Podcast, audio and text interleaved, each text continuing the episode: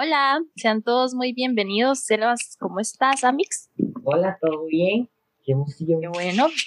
Este, bueno, como ya dije, bienvenidos todos a un episodio más de Sebas y Fer Podcast. Em, hoy tenemos un tema muy interesante, el cual es la depresión y la ansiedad, y tenemos también a una invitada la cual Sebas va a presentar. Pues sí, después de casi como, como un mes y medio, una cosa así, sí, como medio desaparecido, sin subir nada, este, y esperamos como que a partir de este, de este episodio, que es un tema demasiado importante, este, ya podamos como ponernos un poquito más en día con todos los episodios y con una invitada muy especial que es la licenciada en psicología, la doctora Patricia Rubinstein. ¿Cómo está? Hola chicos, chicas, ¿cómo están? Un gusto estar con ustedes, de verdad. Muy, muy feliz con todo lo que pueda ayudarles, con muchísimo gusto. Muchas gracias, igualmente, un placer. Este, como te dijo Fe, es un tema, es depresión y ansiedad, y vamos a estar también, este, igual que con, que con los temas de sexualidad, tratar de hacer varios, que son temas muy importantes, son temas de la adolescencia y que en realidad no se hablan mucho, y con un especialista es que también podríamos como hacer una retroalimentación tanto nosotros como ustedes y poder eh, avanzar en esta vida tan, tan increíblemente difícil, ¿verdad? Yo quería preguntarle antes como de empezar todo el tema de, depresión y ansiedad, este primero de todo como con la parte básica, ¿verdad? De qué es la depresión. Ok, una definición básica. Eh, la depresión es un estado emocional profundo. Digamos, hay varias categorías de acuerdo a la clasificación del manual del DSM-5. Es un manual profesional de psiquiatría y psicología. Eh, puede haber depresión por una reacción de algún incidente, de algún evento. Puede ser una depresión heredada por factores genéticos, de, también factores que se van transmitiendo por factores de herencia, ¿verdad? Los abuelos, los tíos, los primos. Hay familias que todos tienen un componente como una chispita genética que se puede desarrollar eh, de acuerdo a lo que la persona vaya viviendo. Y la otra, el otro tipo que te acabo de comentar es una depresión reactiva que depende de un incidente que haya ocurrido que nos tire a un estado emocional de mucha afectación. La depresión em, como indicadores, como síntomas, son irritabilidad, mal humor, mal carácter, eh, te cambia el estado del sueño, te cambia la calidad de sueño. Hay gente que duerme demasiado, hay otra gente que no duerme. Son varios indicadores de conducta. Entonces uno puede dividir la observación de la conducta en dos áreas, la emocional y la conductual observable. Entonces ustedes pueden decir, no, si mi compañero es súper simpático, siempre se ríe, estaba feliz, eh, nunca lo veo triste, nunca lo veo enojado. Él puede estar perfectamente deprimido y nadie se da cuenta. Son diferentes formas de manifestación, ¿verdad? Eh, esos son como una definición básica. Es un estado de trastorno del estado del ánimo que puede ser muy profundo o puede ser leve, ¿verdad? Depende de la persona, depende de la edad, depende de su estado físico, su salud. Eh, hay personas que viven con una depresión 20 años y no saben que están deprimidos, por ejemplo. Sí, exactamente, algo así era lo que le iba a decir, digamos, dependiendo, pues me imagino que como todas las personas somos diferentes, pues en todo se manifiesta de formas diferentes y me imagino que también como que tiene duraciones igual diferentes, ¿verdad que sí? exactamente, sí. Por ejemplo, no es lo mismo eh, la depresión en un niño de nueve años que vio cuando atropellaron a su perrito que es una depresión muy fuerte porque el niño está en una etapa muy frágil, todavía no tiene estructura de la personalidad bien definida. Y para él, el que murió es un amigo, no un perrito. Entonces la depresión puede ser muy fuerte. Eh, si hay una buena acogida, una buena atención, si hay un buen abordaje amoroso, cariñoso a la familia, el niño va a superar ese incidente. Pero hay otras personas que en vez de apoyar al niño, lo castigan, lo critican y le dicen que el perrito murió por su culpa. Entonces imagínense cómo va a ser la depresión de ese niño. Mucho más profunda y más fuerte. Eh, no es lo mismo una depresión en un chico de 12, uno de 18 y uno de 28. Ahora ya el de 28 no es ningún niño, ya es un, un hombre joven, un hombre maduro joven. Entonces, lo que hay que tener en cuenta en este tema es cuáles son las herramientas que yo tengo para enfrentar la situación que estoy viviendo. Por ejemplo, ¿qué son herramientas? Apoyo familiar, lectura, deporte, eh, una familia amorosa, buenos amigos, amigos eh, que le den a uno contención, que uno se sienta acompañado, protegido. Esas son herramientas o elementos que hacen que uno no sienta la depresión tan fuerte, ¿verdad? Que es muy diferente a una persona que pasa por un problema y vive solo, no tiene amigos, es muy tímido, ahí la depresión se va a sentir con más fuerza, ¿verdad? Em, otra preguntita, em, ¿cómo se diagnostica la depresión y cómo se podría tratar? Ok, la depresión se diagnostica generalmente, la gente que viene a la oficina, a la consulta, vienen porque otras personas le dijeron que se veía mal, otras personas se dieron cuenta, otras personas le dicen, ocupas ayuda, ¿verdad? Hay otros, otros seres queridos que se dan cuenta y apoyan a esta persona a que venga a la consulta. ¿Cómo se da cuenta uno, por ejemplo? Eh, cuando a esta persona no le gusta hacer nada de lo que hacía antes, ya no es feliz, siente que nada le da alegría, nada le da felicidad, todo le da igual. Eh, los chiquillos dicen, no, no, no, si pierdo el colo no importa, lo repito el año que viene. O sea, son como como que uno dice en, términos eh, familiares, eh, se le lavó la voluntad, no quiere hacer lo que antes le gustaba, o sea, hay un desgano, una desmotivación profunda en todas las áreas de la vida, afecta el estudio, el trabajo, la familia, la nutrición, la alimentación, la calidad de sueño y las relaciones interpersonales. Es como, como, ¿qué te diría? Como la humedad, ¿verdad? Usted tiene una manchita de humedad en la pared, y esa manchita va afectando a toda la pared más grande, o sea, se va extendiendo. Por eso hay que cortar a tiempo y detener a tiempo este fenómeno de la tristeza profunda y la depresión, ¿verdad? Sí, digamos, y lo que sí le voy a preguntar, bueno, hacerle como tal vez un poquito más de énfasis porque Fer lo dijo, sí. que yo una vez estaba viendo un programa donde una, era una muchacha que había sido actriz, mm. este, estaban programa estaban hablando de esa parte de la depresión y que a ella le dio depresión porque ella iba a tener gemelos y uno se le murió dentro del diente. Ok. Entonces ella también lo que decía era, y también como a, a, todos los que nos están escuchando, que la depresión no siempre se manifiesta acostado en la cama, comiendo helado, triste, durmiendo, porque ella también decía la parte de, que yo tengo que cuidar a, mis hijos, a mis tres, cuatro hijos que tengo, tengo que hacer comida, o sea, tengo que seguir activa. Tengo que seguir activa, pero mentalmente es, no estoy en eso. Mentalmente estoy, es, que mi bebé, es que aquí, es en, en, esa parte de la preocupación. Eh, sí, Sebastián, esa pregunta que estás haciendo es muy, muy importante, como yo le diría a los chicos de la universidad, examen para examen final, esa pregunta. Hay personas que están trabajando, tienen un alto rendimiento, pero me han dicho que se siente que son dos personas, que se sienten como idas en el aire, como que no tocan el suelo cuando caminan. Eso se llama despersonalización. Eso ya es cuando la persona está previa a un colapso nervioso o a un agotamiento emocional completo. Eh, hay personas que luchan toda la vida, son 10 años de sentirse así, y como no tienen personas de confianza o gente que la apoye, no se animan a dar el paso de ir a, una, acudir a un profesional.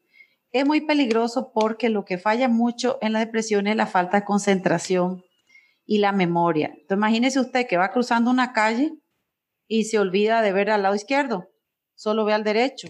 O sea, es un peligro, y un atropello, ¿verdad? La gente está desconcentrada, distraída.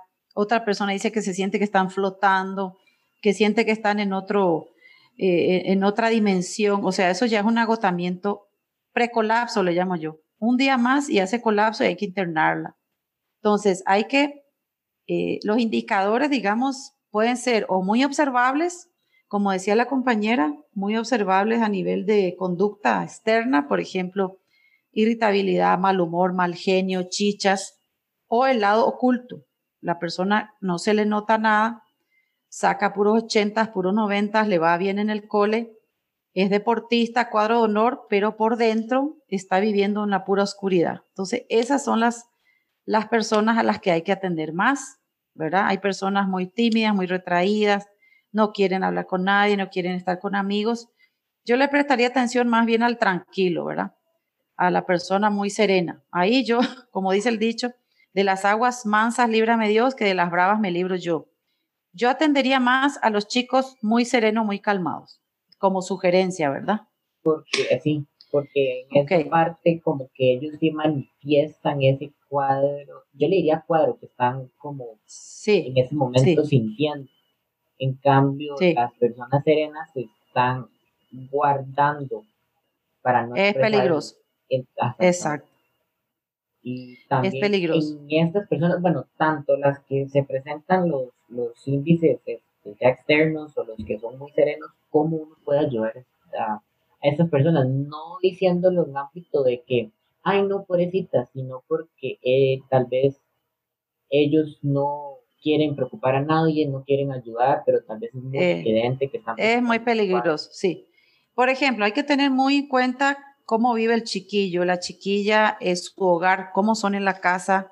Yo sé que ustedes no se pueden ir a meter a la vida del compañero, decirle, ¿cómo es tu papá? ¿Cómo es tu mamá? ¿Cómo te tratan? O sea, hay que contar con el apoyo de la familia, hay que tener padres amorosos, eh, padres firmes, padres fuertes, para que sean los padres también que asistan a la orientación. En todos los colegios hay orientador, trabajador social, psicólogos, eh, hay que tratar de ir acercándose a esta, a esta persona, eh, chico o la chica, que es muy tímido, muy sereno, muy, muy calmado, y conversar, aprender a hacer amistad. Digamos, yo le diría a los jóvenes que las habilidades que más le van a servir en la vida para todo el futuro son las habilidades emocionales y las habilidades sociales, porque el mundo gira en torno a eso. Entonces, yo trataría de, a través de ustedes, de este programa muy bonito que están montando, es crear grupos de habilidades sociales, grupos de habilidades emocionales, entrenamiento, charlas, juegos, dinámicas, ferias, para que los chicos y las chicas se den cuenta que todos podemos aprender estas habilidades nuevas y posiblemente nos salvan de perder tres años de tristeza o tres años de depresión y tocarlos a tiempo, agarrarlos a tiempo, ¿verdad? Sí, lo más importante sería como comunicarse, o sea. Comunicarse saber eh, que mucha no comunicación. Sí. Sí, hay gente que más bien dice, no, yo no quiero contar esto porque mi papá me va a regañar, mi mamá se va a enojar, en mi casa ahora eh, papá está sin trabajo, yo no quiero llevarle más problemas.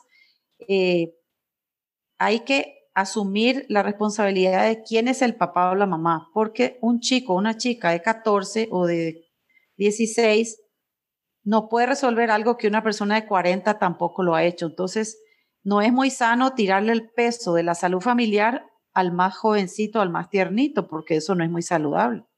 Si una persona de 35 o 40 no ha podido resolver su vida, ¿cómo le vas a pedir a un chico de 14 que la resuelva?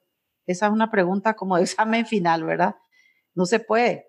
Lo importante es que los adultos asuman su parte en la crianza, incluso si el adulto no sabe cómo, que pide ayuda. Eh, está el 911, están un montón de instituciones que atienden de forma gratuita. Ahí están las clínicas de la caja. Hay un montón de instituciones en Costa Rica que dan apoyo a las familias que necesitan una orientación.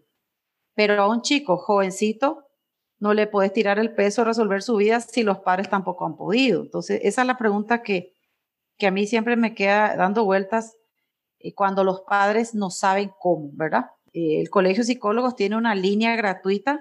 Usted llama al 911 y te atienden. Usted pide con psicología y directamente te manda una sección donde te atienden psicólogos entrenados, ¿verdad, Sebastián? Sí, también esa parte de, de, de bueno, no sé si solo en nuestra sociedad o, o mundialmente se estigmatiza mucho que si uno va al psicólogo es porque está, y como se dice muy comúnmente, está chocho, está loco. Y en realidad no. Es una, son una guía.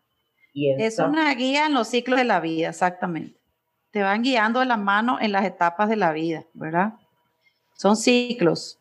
Según Eric Erickson, que es un autor muy interesante que marca las ocho edades del hombre, tenemos la infancia de los 0 a 6 años, la segunda infancia de los 6 a los 12, la adolescencia temprana de los 12 a los 18 y de los 18 a los 25 la adolescencia un poco más madura, que es donde terminan las nuevas tendencias, que los adolescentes terminan a los 22, 23, por ahí va.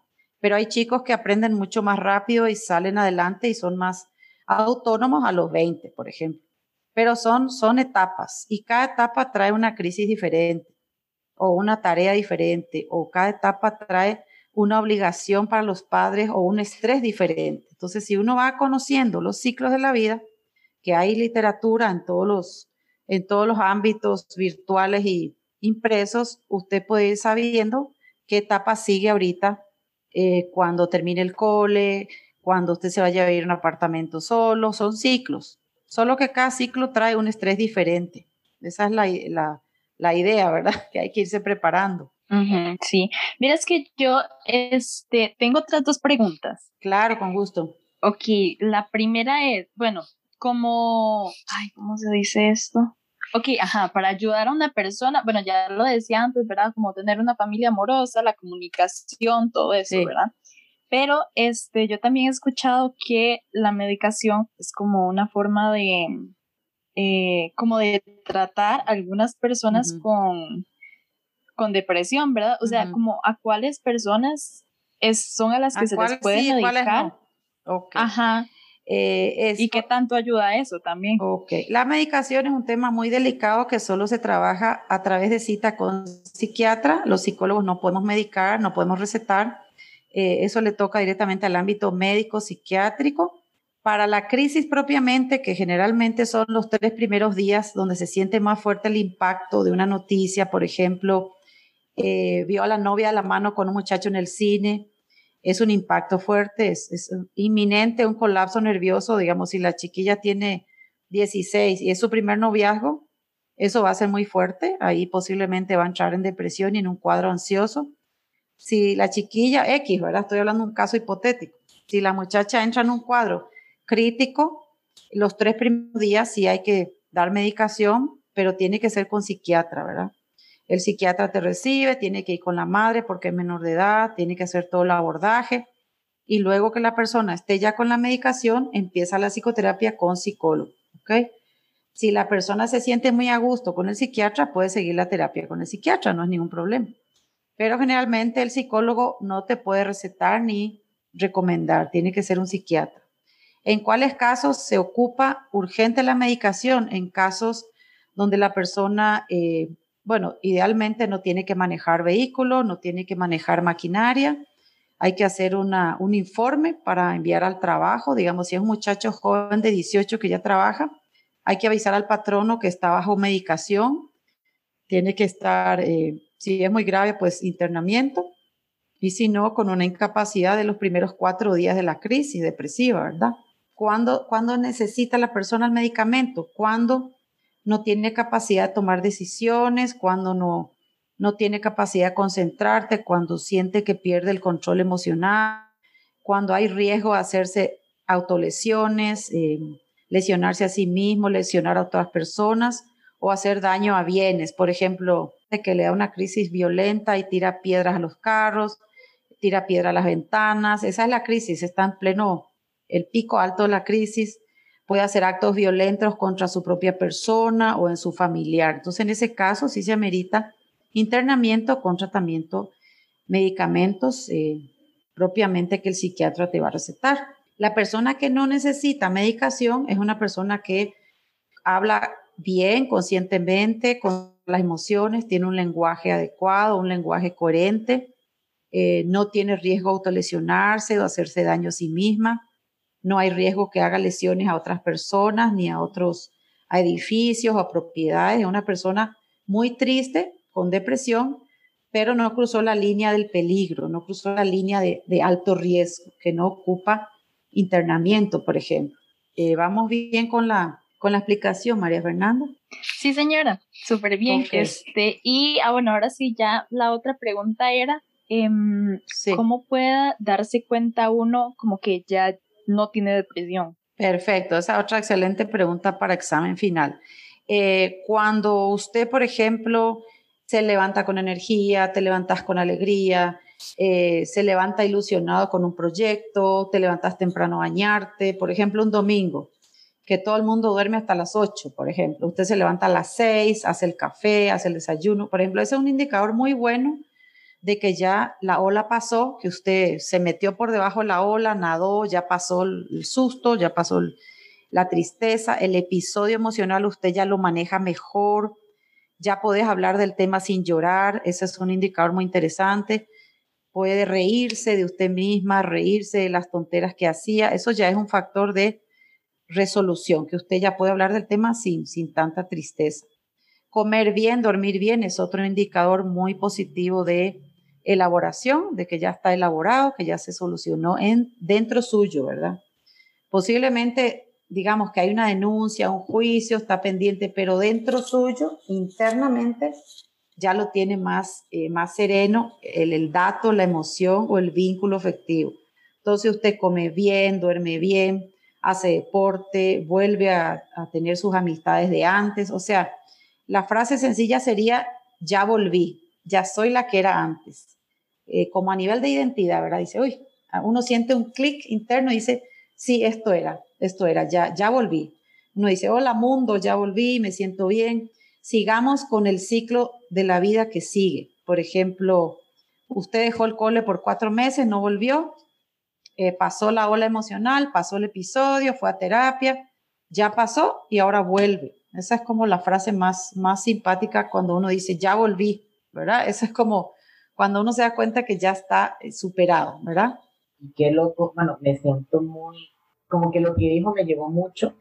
Ajá. Porque un me alegro, me alegro, vamos bien con la primera charla, inauguración. Eh, hay que celebrar. Un punto, yo creo que todos los adolescentes tenemos sentido y por eso lo digo como para que se sienta que en realidad no todos están solos, como que llega un toque en que usted dice, no, es que no tengo ganas de hacer esto, no tengo ganas de Exacto. No, tengo ganas y que de un momento a otro como que uno empieza como a hacerse lagunas mentales o problemas mentales sí. y de un momento a otro, ya evidentemente cuando no exactamente no supera como ese paso de, de autolesionarse ni lesionar a otros y sí. como que la misma mente este, empieza a, a vaciar esas lagunas. Sí, hay un tema muy interesante, si te quiero interrumpir, Sebas, sí, sí. porque ese tema es muy, muy crucial en el manejo del trastorno de estado de ánimo profundo o la depresión. Hay ideas y creencias que son muy, eh, ¿cómo te diría yo?, venenosas o intoxicantes. Por ejemplo, la culpa. Eh, la culpa es, es un fenómeno humano normal, mundial, cualquier persona puede sentir culpa, pero la culpa viene si usted es muy exigente con usted mismo o se critica mucho o es muy severo, ¿ok? Aquí no quiero que quede esto como la confusión de que uno tiene que ser muy relajado y me importa poco, no. Si uno es muy crudo, muy duro con uno mismo, tu culpa te va a hundir y ese hundimiento te lleva a la depresión más profunda. Por ejemplo, por su culpa el perrito se murió. Por su culpa yo me divorcié. Por su, eso hay que pararlo ahí. O sea, corte, como dice uno, corte, cállese, siéntese, quédese tranquilo, vamos a conversar. La culpa es un fenómeno muy profundo que hay que manejar con mucho cuidado, porque a veces eh, en los hogares hay un libro muy bueno que cuando lo encuentren me avisan porque yo lo presté y no me lo devolvieron, se llama Secretos de Familia. Eh, con ese libro ustedes podrían hacer un taller o podemos hacer una charla vía Zoom con mucho gusto y lo, lo hablamos aquí en, en, en esta plataforma. Hay secretos de familia que generan culpa en todos los miembros de la familia y eso genera depresión. Entonces hay que tener muy claro, no fue mi culpa, yo intenté, no pude, el perrito se escapó, como que tu mente, usted le da órdenes a su mente y usted ordena a su mente porque ella es parte de nuestro cuerpo, pero la conciencia, ¿verdad? La inteligencia es la que dirige el cerebro. El cerebro es una máquina. O sea, el cerebro no se manda solo, usted lo tiene que mandar con la conciencia y la maduración emocional. Entonces, eh, usted con la mente, usted dice, no, momentito, ¿qué son esas tonteras que está pensando? Ahora, uno a veces habla solo.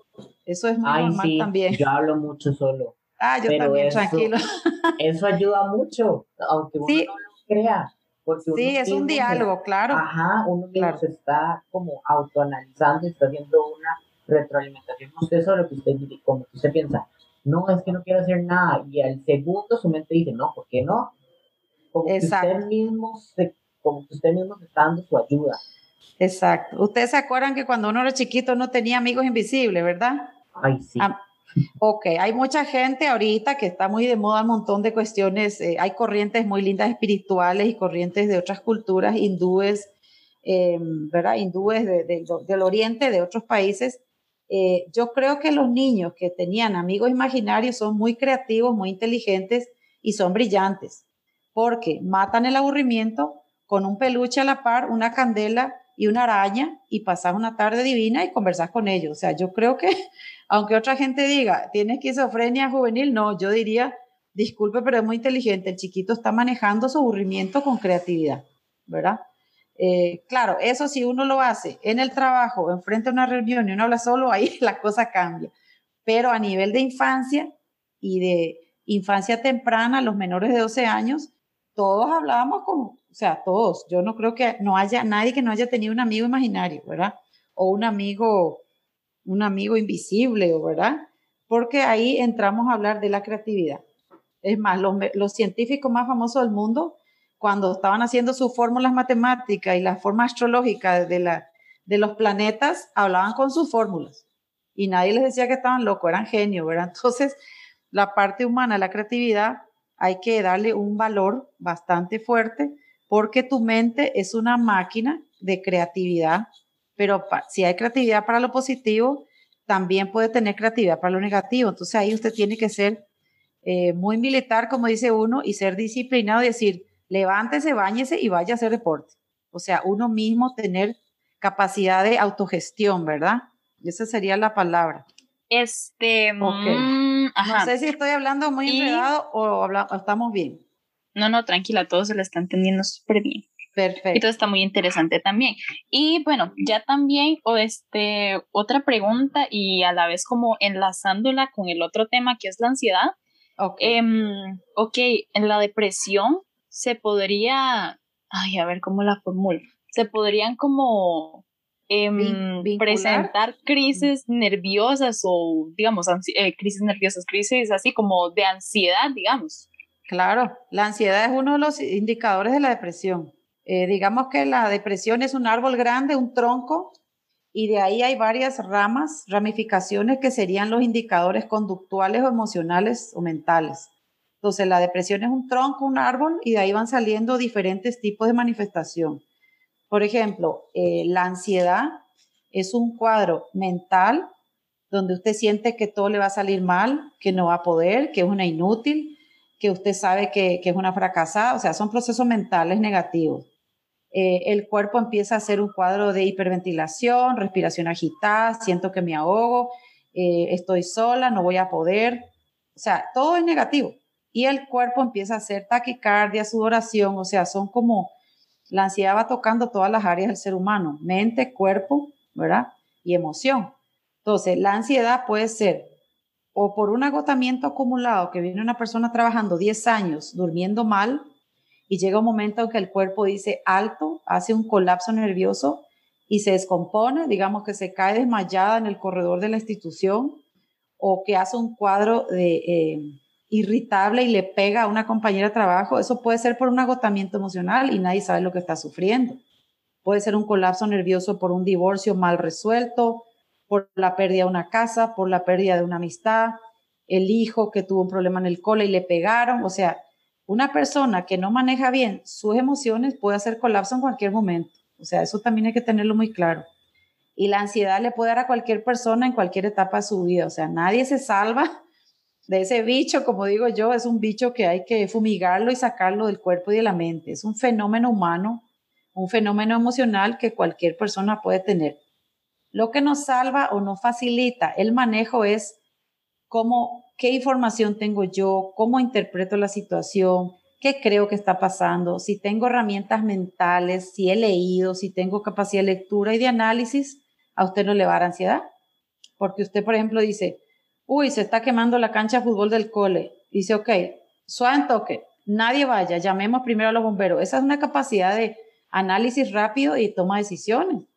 A una persona así no le va a dar ansiedad. ¿Por qué le va a dar ansiedad que se está quemando la cancha de fútbol?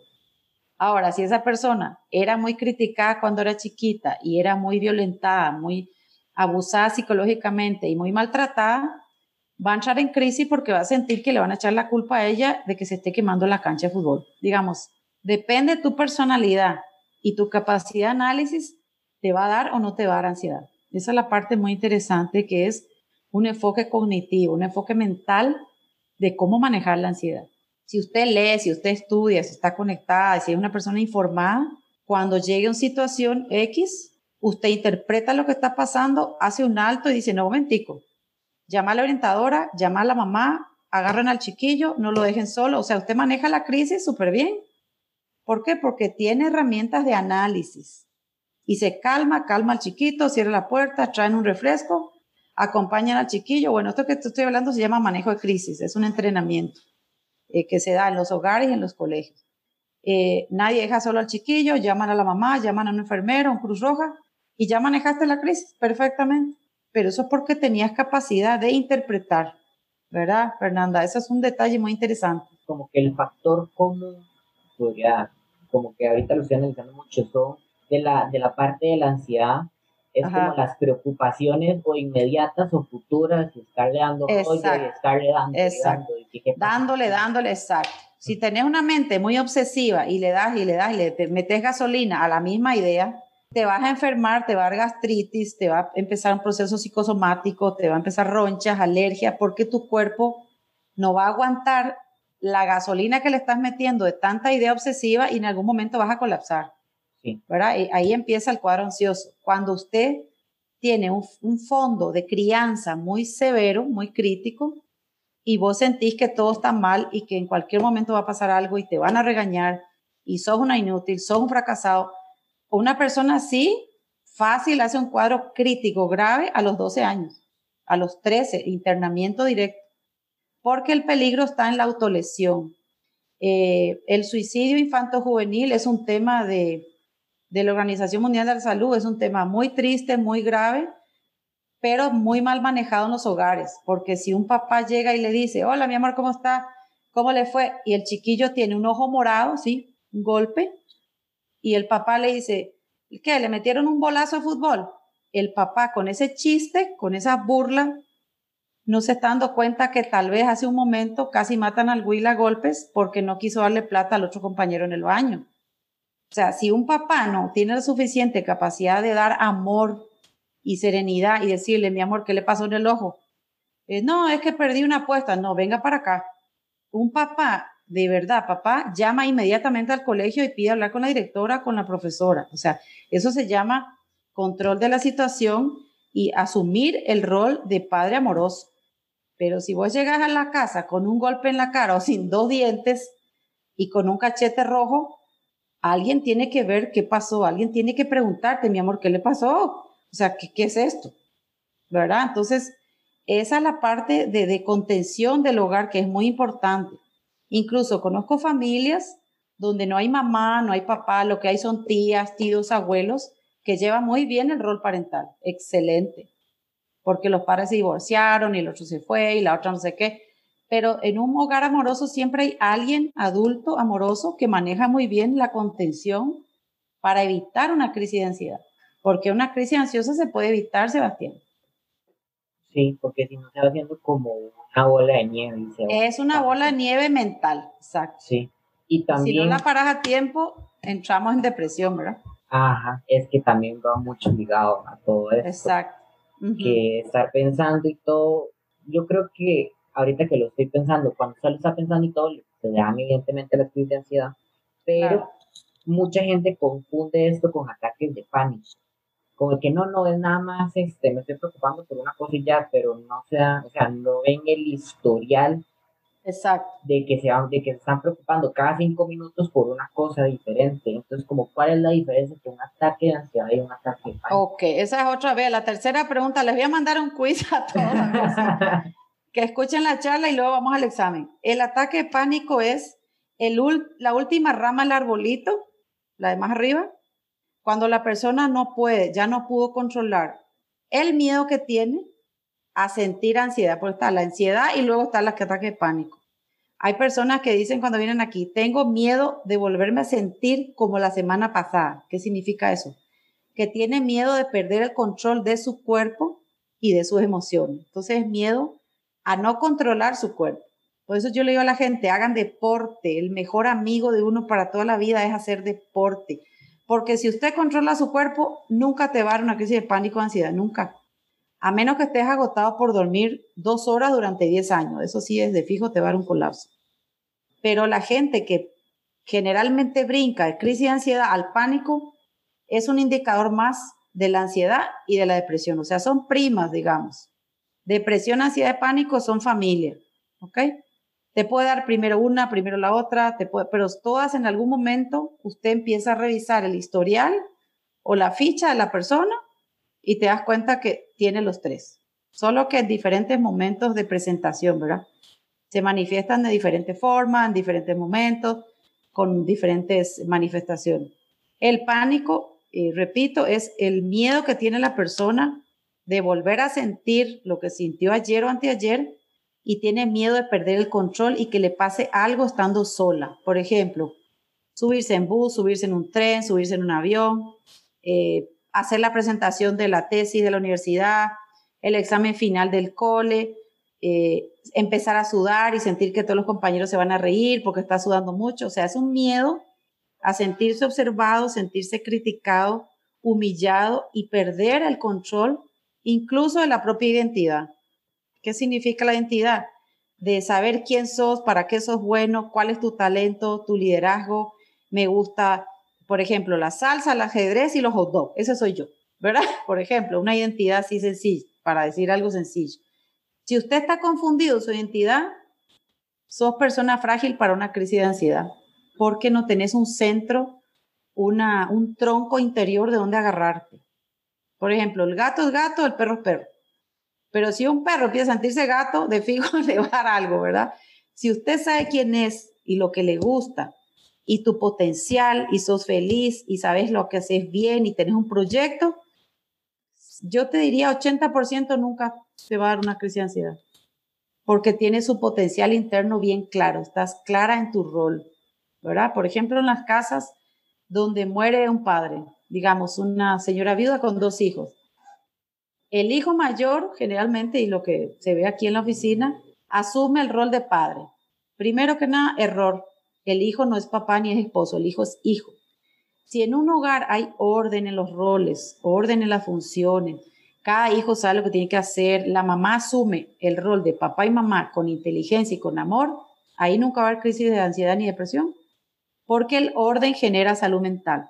El orden en todos los sentidos, ¿verdad? El cuarto, la cocina, las emociones, todo. Donde hay orden está Dios.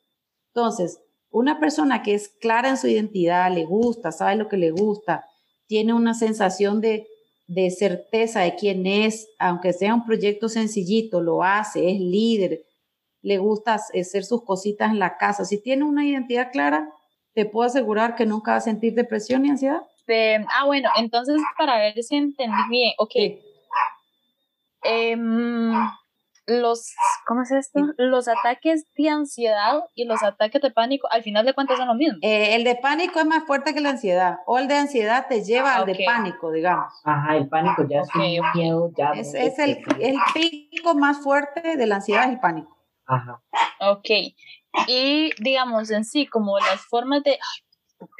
como las formas de manifestarse, este. Esa, digamos, yo sí Sí, te lo digo. La forma de manifestarse el pánico, ahí sí que hay que estar con los ojos muy abiertos porque la persona está en shock, no puede hablar, no puede respirar, siente que se le para el corazón, está pálida, se, eh, por ejemplo, una persona que tiene miedo de salir a un agorafobia, salir a ambientes grandes externos, pega su espalda contra la pared y nadie la saca de ahí, solo con un relajante, un doctor, un paramédico, puede morderte, puede lastimarte, puede aruñarte, te puede agredir, porque el instinto básico del ser humano es la sobrevivencia.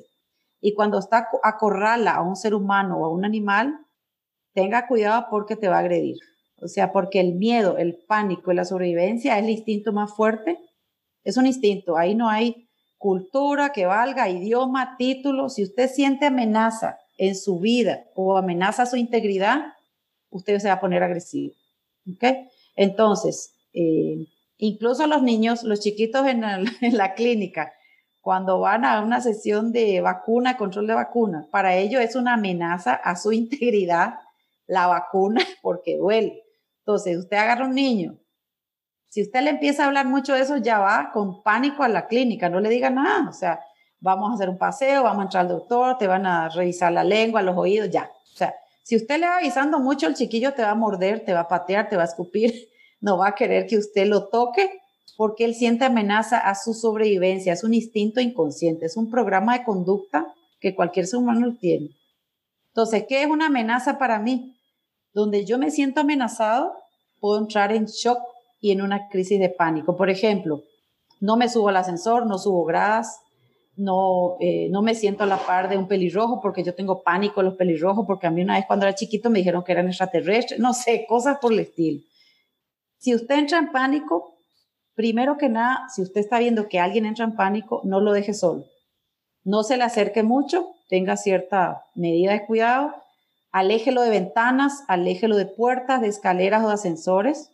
Hay gente que cuando está en pánico se tira por un edificio, eh, son instintos, eh, sáquele lapiceros, tijeras del bulto, aleje el bulto, si tiene tijeras, la persona no tiene capacidad de controlar lo que está haciendo, está en shock, o sea, hay que calmarla, posiblemente esa persona ocupa dos o tres días de cura de sueño en una clínica, un internamiento con psiquiatría, ¿verdad? Con el doctor, conversar, darle un calmante, darle unos sueros, con apoyo de los padres, si es menor de edad, siempre tiene que haber un adulto responsable con ellos y es un proceso de internamiento. Entonces, el indicador de crisis de pánico es palidez, sudoración, incapacidad de conversar, incapacidad de hablar, se queda paralizado o el otro extremo que es la agresividad, la hostilidad, eh, el ataque, eh, salir corriendo, eh, tirarse, tirarse a algún lado. Por eso hay que tener mucho cuidado. ¿Dónde estás? ¿Con quién estás cuando usted vea que alguien le da una crisis de pánico? No tiene que estar solo ni en lugares abiertos ni en lugares elevados, quinto piso, segundo piso, o sea, hay que traerlo, sacarlo de la ventana, del balcón y llevarlo a un lugar seguro y no dejarlo solo. Como maneras, digamos, para ayudar a una persona, ya, ya, ya se lo mencionó, para ayudar a una persona con un ataque de pánico, para ayudar a una persona ataque de ansiedad, eh, sería como lo mismo, estar relajado, tener una, eh, una distancia, controlar como... No, no, la, persona con ansiedad es más llevadera, digamos, un poquito más, menos intensidad de, de, la crisis. Pero si se siente muy amenazada, de la ansiedad pasa al pánico en dos segundos. O sea, es muy frágil, la línea divisoria es muy frágil. Entonces, se recomienda no dejarlo solo, sola, preguntarle cuál es su amiga de confianza, con quién quiere hablar, a quién quiere que yo llame bueno, esto que te estoy comentando es un entrenamiento que tengo de manejo de crisis, ¿verdad? Pero en general no se deja solo, usted le dice eh, a quién querés que llame. Una vez atendí a una chica en Guanacaste que me dijo, no llame a mi mamá porque me va a matar a fajazos, ¿verdad? Venía de una fiesta alcohol, venía alcoholizada, la mamá no sabía, eh, quedó dormida en un parque, la encontraron de mal, y yo le dije, ¿a quién crees que llame? Me dice, llame a mi papá porque mi mamá me mata. Y yo dije, ok, no hay problema, yo llamo al papá. El papá era muy amoroso, muy tranquilo, muy, muy contenedor, tenía capacidad de contención, sin hacer eh, show, sin exagerar. La mamá era muy brava, ¿verdad?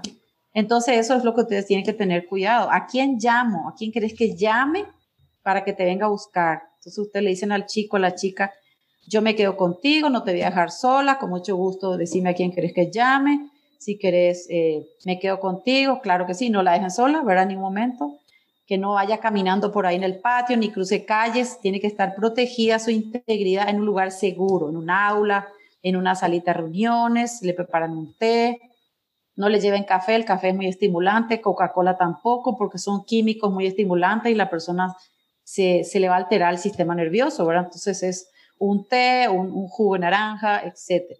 Pero en este caso, la persona con crisis de ansiedad puede hacer un pico pánico en cualquier momento.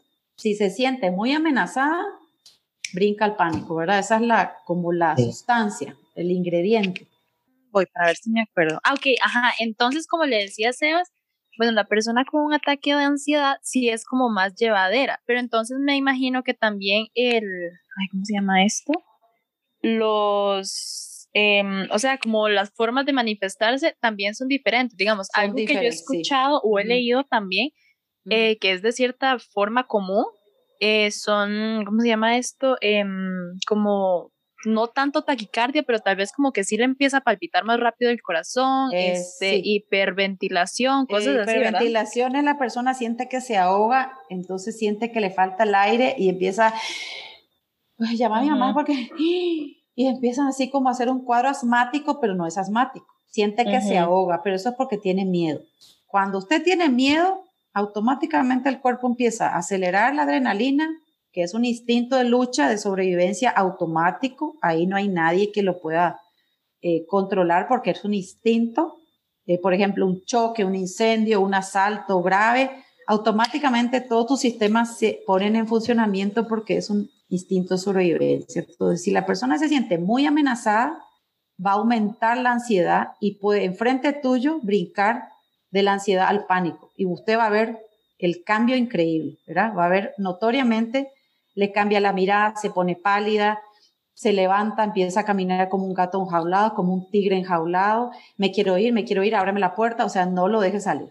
Tiene que llamar a la ambulancia, inmediatamente llamar a un doctor, un psiquiatra, eh, preguntarle a la mejor amiga de esa persona con quién le gustaría estar, no llamen a los padres porque si esa persona tiene problema con el papá, con la mamá, hace una crisis peor adentro del aula. Entonces, Acuérdense siempre llamar a la persona de más confianza del chico o la chica. Puede ser una profesora, puede ser una compañera de la otra aula, una tía, una abuelita, alguien que la calme, que le dé serenidad. Después se llama a los padres, ¿verdad? O la orientadora se hace cargo, o la profesora o la directora. Por supuesto, van a llamar a los padres, pero en primer momento la chica ocupa a alguien de su total confianza, a la par, ¿verdad? Sí, qué interesante esto. Voy a, creo que nunca me he topado con una persona en un caso así, pero sí me parece muy interesante. Entonces, si llega el momento, lo voy a poner, lo voy a tomar en cuenta. Claro, es más, hay sesiones de teatro, hay, hay sesiones de microteatro que se pueden hacer en el aula, hay películas que se pueden analizar, hay un montón de técnicas, ejercicio de relajamiento profundo, visualización. Y los chicos, las chicas aprenden, lo que hay que aprender a manejar es el miedo, la mente que es muy juguetona y te tira ideas obsesivas o ideas de que, desde tu crianza, verá, hay técnica de ejercicio, relajamiento que ustedes pueden ir implementando como proyecto de graduación o proyecto de su, de terminar el año, ¿verdad? Para apoyar a los compañeros. Sí. Y creo que ahora sí, la última pregunta, ya tal vez para ir eh, concluyendo, Claro. Em, es igual con la ansiedad, pero tal vez un poco fuera de tema, porque a mí esto sí me parece bastante interesante. Ok, em, digamos, creo que normalmente, bueno, no sé si normalmente, pero digamos, la gente como que tiende a relacionar la parte de la ansiedad con el hambre. o sea, ok, me encantó esa pregunta. Es que, o sea, estoy tratando de relacionar yo también eso, a ver como cuál es la... Ok, está muy buena la pregunta. La cuarta pregunta, examen final, ok. Eh, el alimento tiene un componente emocional, un, un elemento de recuerdos, de, de, vida pasada, de la infancia, la adolescencia. Por ejemplo, cuando usted tiene miedo al examen de mate, dice, ok, esta noche voy a estudiar cinco horas, pero primero me como una pizza. Pero primero me como un chocolate o un batido o un queque de chocolate. Generalmente hay un elemento emocional de compañía, de amigo. Por ejemplo, la comida se convierte en tu mejor amigo, guardián de tus secretos, te acompaña en las tortas, en las metidas de pata. La comida es como una amiga que está ahí. Entonces, si usted come por ansiedad, eso no es alimentarse, eso es como calmar la emoción interna para que usted pueda manejar la situación. Pero eso no es alimentación, porque al cabo de un año uno está redondo que no cae por una puerta. Entonces el asunto es, si usted tiene consciente de lo que le falta, de, de, me falta estudiar mate, me falta biología, eh, si tenés una agenda, una pared grande, poner unos carteles, unos afiches, el orden que usted ve en la pared se transmite hacia adentro, hacia tu, hacia tu ser. Cuando tu ser interno está en orden, no te da ansiedad porque estás tranquila.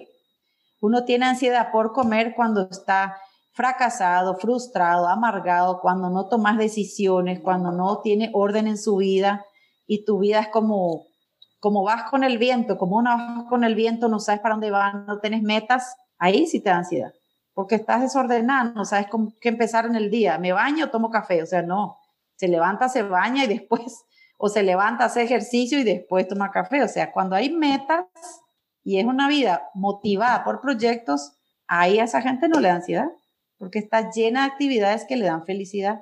La ansiedad unido a la comida da cuando hay tristeza, confusión, depresión, eh, deseos de venganza. No dice, espérate que agarres a profe en la escalera, vas a ver cuando uno está frustrado porque te pusieron un cero, cuando no manejas tus emociones, te llenas, te calmas con la comida, pero no es, eso no es alimentación.